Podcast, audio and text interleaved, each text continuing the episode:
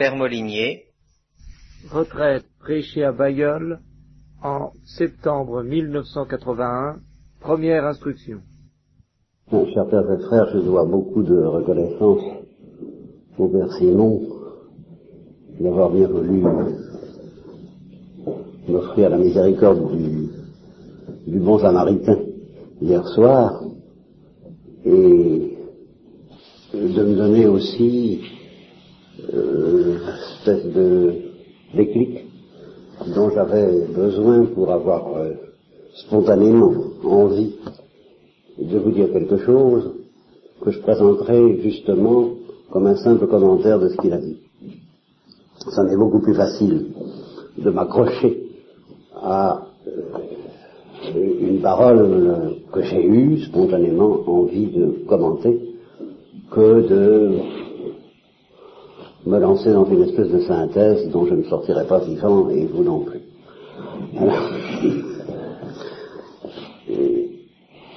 ce qui a provoqué ce déclic, c'est ce qu'il a dit sur ce génie de Thérèse de l'Enfant Jésus d'avoir pu naviguer entre deux écueils qui le menacent toujours, celui de défigurer la parole de Dieu en la dramatisant, à l'image de nos hallucinations, de notre euh, dureté de cœur, en somme, toujours, c'est ça que ça revient, ou bien en la délavant, à l'image de ce que euh, Saint Jean dans l'Apocalypse appelle notre lâcheté. Et c'est toujours aussi à ça que ça revient. Évacuer la croix du Christ non seulement de nos vies, parce que ça, lequel d'entre nous peut dire que c'est pas, qu'il ne l'évacue pas, mais de notre tête, de notre jugement, de notre pensée, de notre foi, soi-disant telle. Alors, cette espèce de, d'intuition géniale et très simple, par laquelle elle a su éviter ce double écueil et trouver ce chemin de simplicité qui nous mène vers la terre promise, ça m'a impressionné comme une nouveauté, euh, j'ose le dire comme une nouveauté, bien que j'y ai beaucoup réfléchi, je n'ai réfléchi à ça qu'à cela, on peut dire toute ma vie en un sens, comme une nouveauté sous cet angle où un de nos pères a dit d'abord, euh, Thérèse de l'Enfant Jésus, c'est un Luther qui aurait réussi. Première réflexion, qui m'a rappelé justement, euh, en écoutant le Père que le, ce, problème qu'il vous a exposé euh, comme euh, génialement résolu par Thérèse de l'Enfant Jésus était au fond le problème de Luther. C'est le problème sur lequel a buté Luther. Et la deuxième réflexion que je me suis faite, et ce qui m'a alors donné le coup décisif de l'envie de vous parler, c'est que Luther était un moine. C'était peut-être qu'un chanoine régulier, je ne sais plus. Je suis pas un historien chevronné. Mais, enfin, disons que spirituellement parlant, c'était un moine.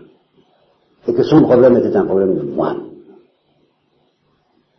Alors, que Luther ait buté qu'il ait fait un certain naufrage, quoi qu'on en dise,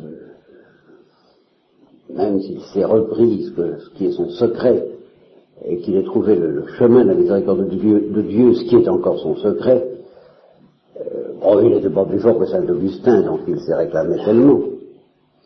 En conséquence, ce n'est pas lui faire injure que de penser qu'il a connu les égarements de Saint Augustin.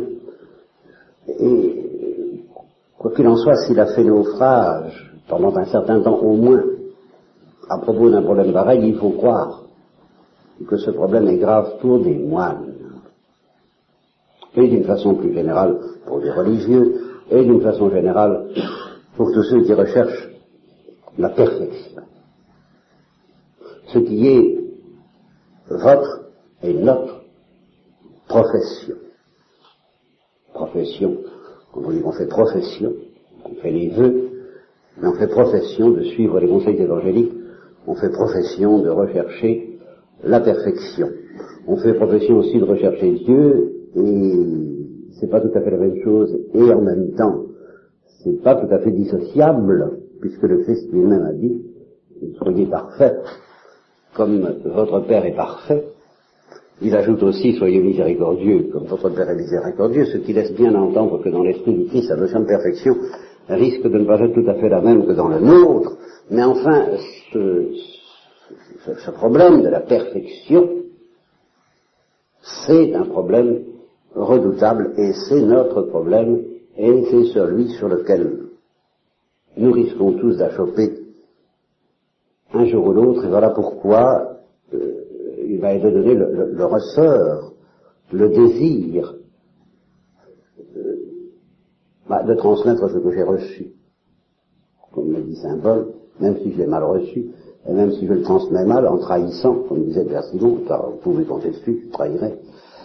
Euh, mais justement, l'essentiel, c'est que ma trahison ne soit pas la même que la vôtre, que nos trahisons s'affrontent et que d'une certaine manière, on puisse espérer qu'elles se neutralisent, ou, que leur confrontation vous oblige, par la prière, à recourir à cette lumière transcendante de l'Esprit Saint qui dépasse nos trahisons, comme le disait Thérèse Avila quand son directeur lui faisait des reproches, et qu'elle n'était pas contente du tout, parce que manifestement il n'y comprenait rien, comme tous les directeurs qui lui font des reproches. Alors, elle allait trouver le Christ en lui disant qu'il n'y comprenait rien. Quoi. Et à ce moment-là, elle ne dit pas que le Christ a prouvé le directeur, ni qu'il nie non plus, toujours la même chose, entre les, naviguer entre deux écueils, ni non plus qu'il lui disait qu'il n'y avait pas lieu de la réprimander, elle disait qu'à ce moment-là, elle recevait la vraie réprimande. Eh bien, voilà, si vous n'êtes pas d'accord avec ce que je dis, euh, au nom de vos idées, eh bien, vous irez trouver le Christ, le Saint-Esprit, vous lui direz c'est pas ça du tout, et à ce moment-là, vous recevrez la vraie correction de vos idées, celle qui ne vient pas de moi et qui corrigera les miennes par la même occasion. Ça, c'est une petite introduction qui vous explique comment et pourquoi j'ai trouvé, euh, grâce au Père Simon, la force d'avoir envie de vous dire quelque chose pendant au moins une instruction, ça je vous la promets puisqu'elle est commencée. Je n'ose pas en promettre deux, mais enfin, euh, euh, vous recevrez. Enfin, demandez, vous recevrez, et on verra bien jusqu'où j'irai.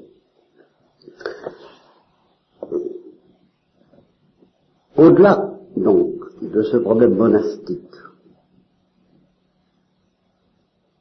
il y a le problème de la perfection. Et comment définir alors justement ce problème de la perfection tel qu'il m'est apparu hier soir tellement redoutable pour des âmes qui n'ont pas la simplicité d'une Thérèse de l'enfant Jésus. Alors là, je vais évoquer une autre retraite qu'il m'est arrivé de prêcher à un foyer de charité, pour laquelle il y a eu un autre déclic qui m'a aidé aussi à parler, un déclic plus, plus ample qu'une simple conférence, plus insolite aussi, car il s'agit d'un ouvrage que vous connaissez peut-être pas, ou que certains d'entre vous connaissent peut-être, de toute façon, je conseille à certains d'entre vous d'y aller voir, à ce livre auquel des moines risqueraient de ne pas porter une très grande attention comme indigne d'eux, et indigne aussi des catholiques romains que nous sommes, parce que c'est un livre anglican. Il se trouve que j'ai deux, grands amis anglicans, qui sont morts tous les deux d'ailleurs, et que je n'ai jamais connus en chair et en os. L'un s'appelle Lewis, ça se prononce autrement, mais enfin, je ne connais pas l'anglais. c'est l'auteur des ouvrages que vous connaissez peut-être, alors celui-là, le problème de la souffrance, euh, l'autobus du paradis qui s'appelait le grand divorce entre le ciel et l'enfer, euh, la tactique du diable, euh, c'est un très grand génie, Lewis, un peu méconnu chez les catholiques, c'est parce qu'il en est fait les anglais. Et c'est un génie thomiste, et augustinien. Lewis et euh, alors à une date beaucoup plus récente, une petite fille qui est morte euh, à l'âge de 7 ou 8 ans, qui s'appelait Anna, et sur laquelle on a écrit ce livre très étrange, mais fascinant, Anna et Mr. God. Vous le connaissez. Bien. Alors sur ce livre Anna et Mr. God, qui m'a beaucoup fasciné, j'ai reçu là aussi le déclic de faire une retraite tout entière. La première moitié de la retraite s'est passée uniquement à commenter les, grandes affirmations de la théodicée d'Anna, car il y a vraiment une théodicée dans Anna God. Et puis la deuxième, alors j'ai amené ma petite sauce sur l'histoire de la rédemption, euh, inévitable, tarte à la crème, dont je suis le malheureux porteur.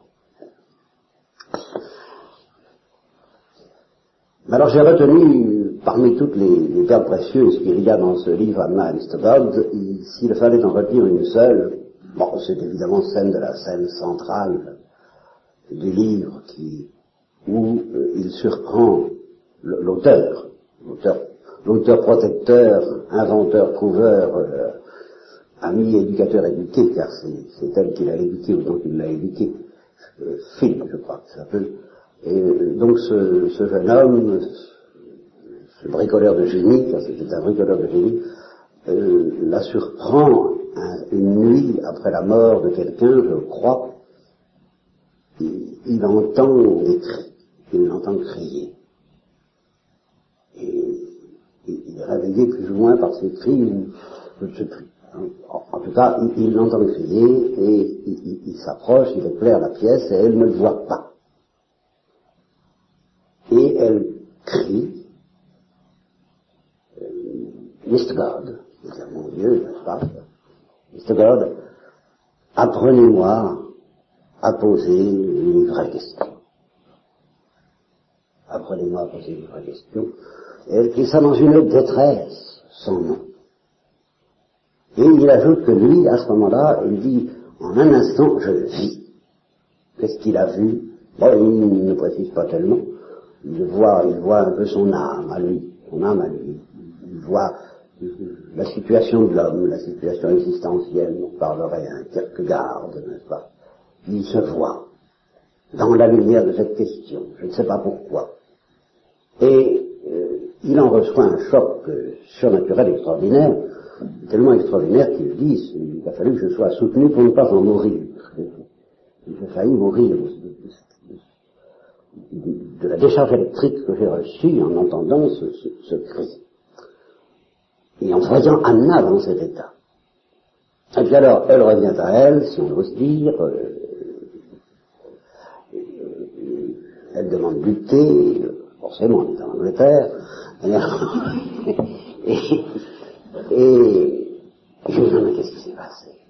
Qu'est-ce qui s'est passé? Il, il, est sans rapport avec sa cette mort qui peut-être l'a secoué, elle lui répond tout simplement, bah, je faisais ma prière. Laissant entendre qu'en somme, elle avait l'habitude de prier ainsi. Faisais ma prière. Mais, qu'est-ce que c'est que cette histoire de poser les vraies questions? Elle lui dit, ben oui, nous ne savons pas poser les, vraies questions. Nous, nous enfermons Dieu, la plupart des gens, la plupart des gens c'est triste, c'est triste. Ils enferment Dieu dans leur petite, euh, dans leur dans petit casier à lapin. On ne dit pas ça, mais c'est des petites boîtes. Dans leur petite boîte, ils ont des petites. Dans leur esprit, il y a des casiers, il y a des boîtes. Alors dans notre tête, c'est évidemment ça. Dans notre tête à nous tous, il y a des boîtes. Et nous, essayons plus ou moins d'enfermer Dieu là-dedans. Elle dit c'est triste. Elle sent le danger. Alors elle le sent jusqu'à la détresse. alors elle supplie Dieu de, ne pas l'enfermer dans les petites boîtes de ses petites idées. Et au lieu de poser des questions stupides, euh, quel est celui qui pose des questions stupides, elle demande à poser les, vraies questions. Alors c'est un, espèce de retournement. qui m'a énormément impressionné et qui me rappelle aussi, à l'instant même où je vous parle, un des premiers contacts que j'ai eu, le premier contact que j'ai eu avec la trappe, les, trappistes. Je, vous demande pardon de ne pas savoir si vous êtes des cisterciens ou des trappistes. Euh, alors, comme les trappistes, eux, sont des cisterciens, je vais mentir en disant mon premier contact avec les cisterciens, ça se passait à la trappe de Brickbeck, qui est une trappe, elle est toujours d'ailleurs. J'avais, j'avais 18, non, je même pas 18 ans, j'avais 16 ans par là. 17 ans, je n'avais, je, ne pensais plus avoir la foi, je n'avais aucune envie de pratiquer quoi que ce soit, et j'y ai été traîné par un de mes amis, qui faisait une retraite en ces lieux, qui était fort bon chrétien, et alors, euh, il m'a entraîné là-dedans, et j'ai subi donc 24 heures de cette trappe de bric avec un père hôtelier extrêmement bavard et, délicieux, pittoresque,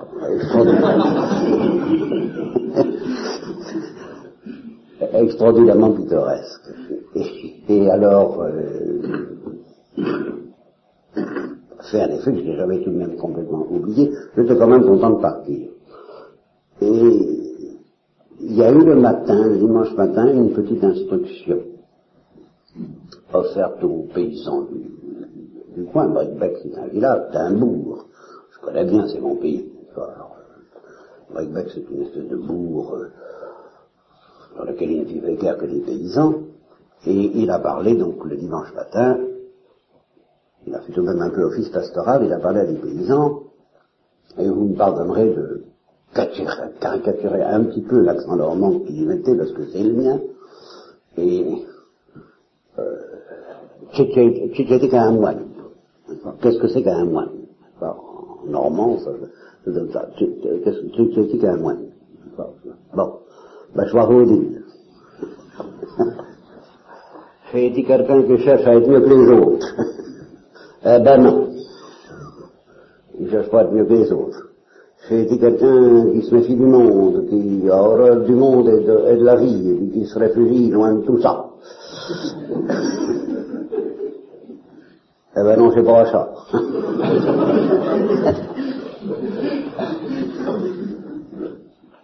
Alors, euh, ben, je sais.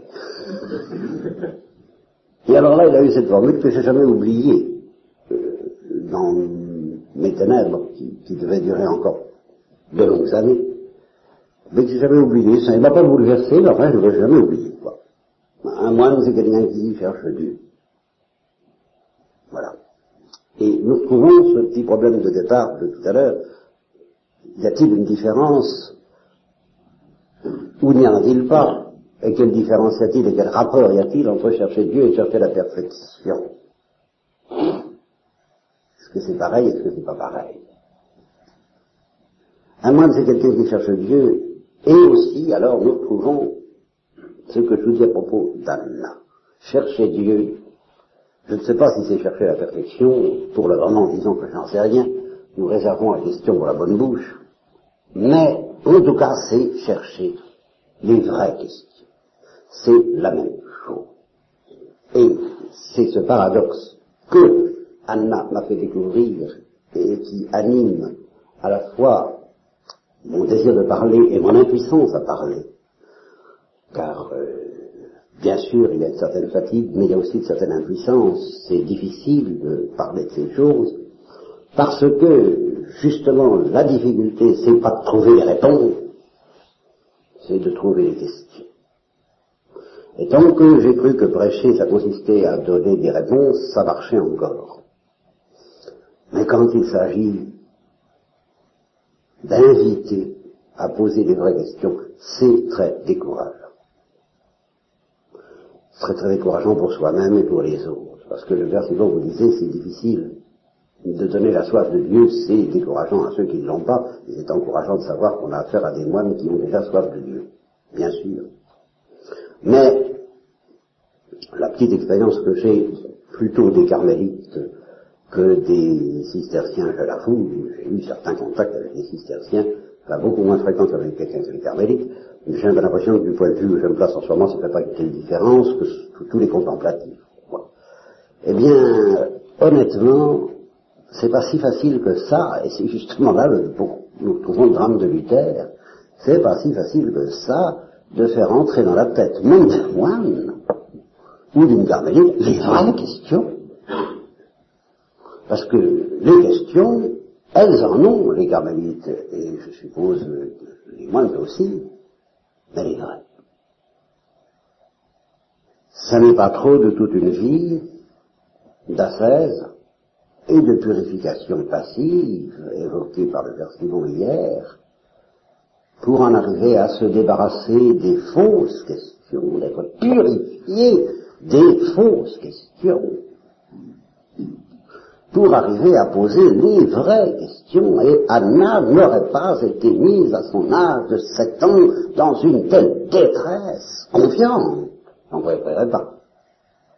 Enfin, une telle détresse qui n'avait pas senti à quel point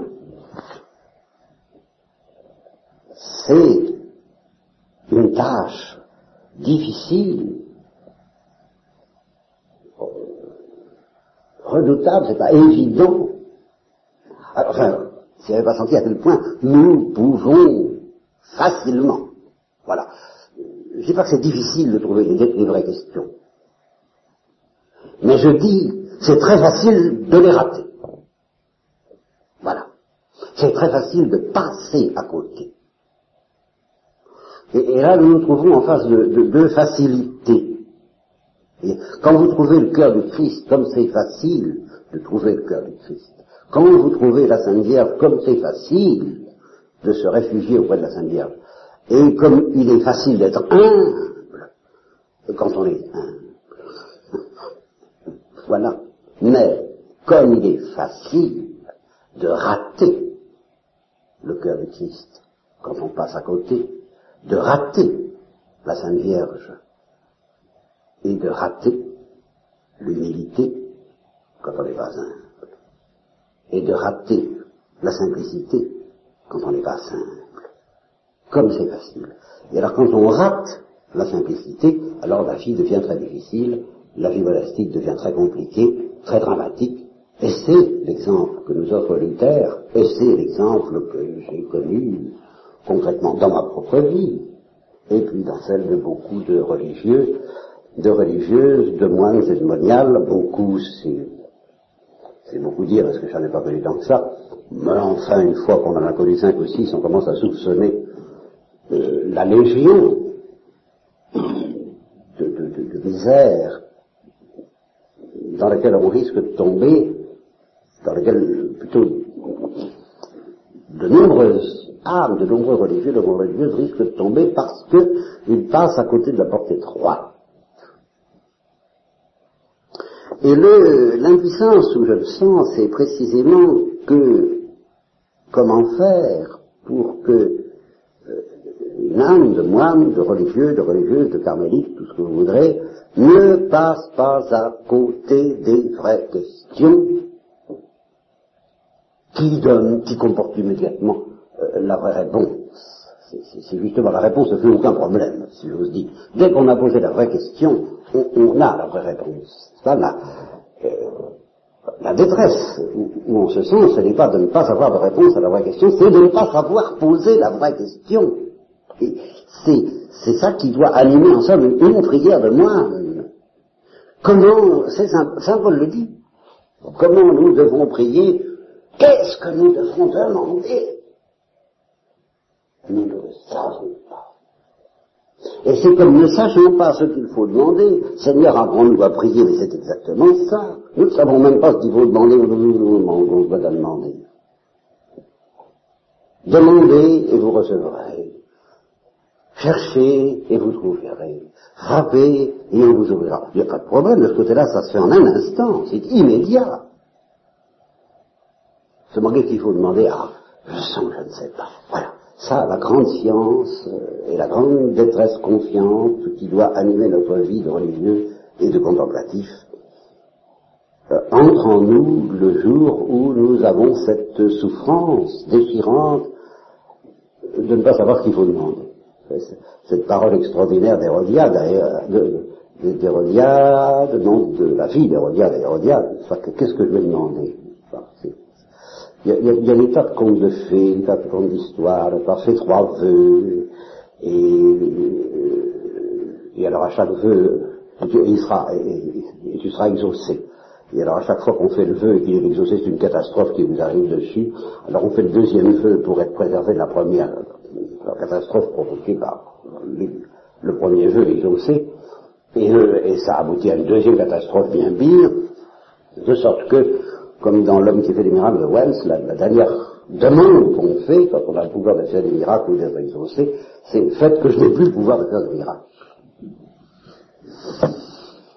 C'est que je revienne à zéro.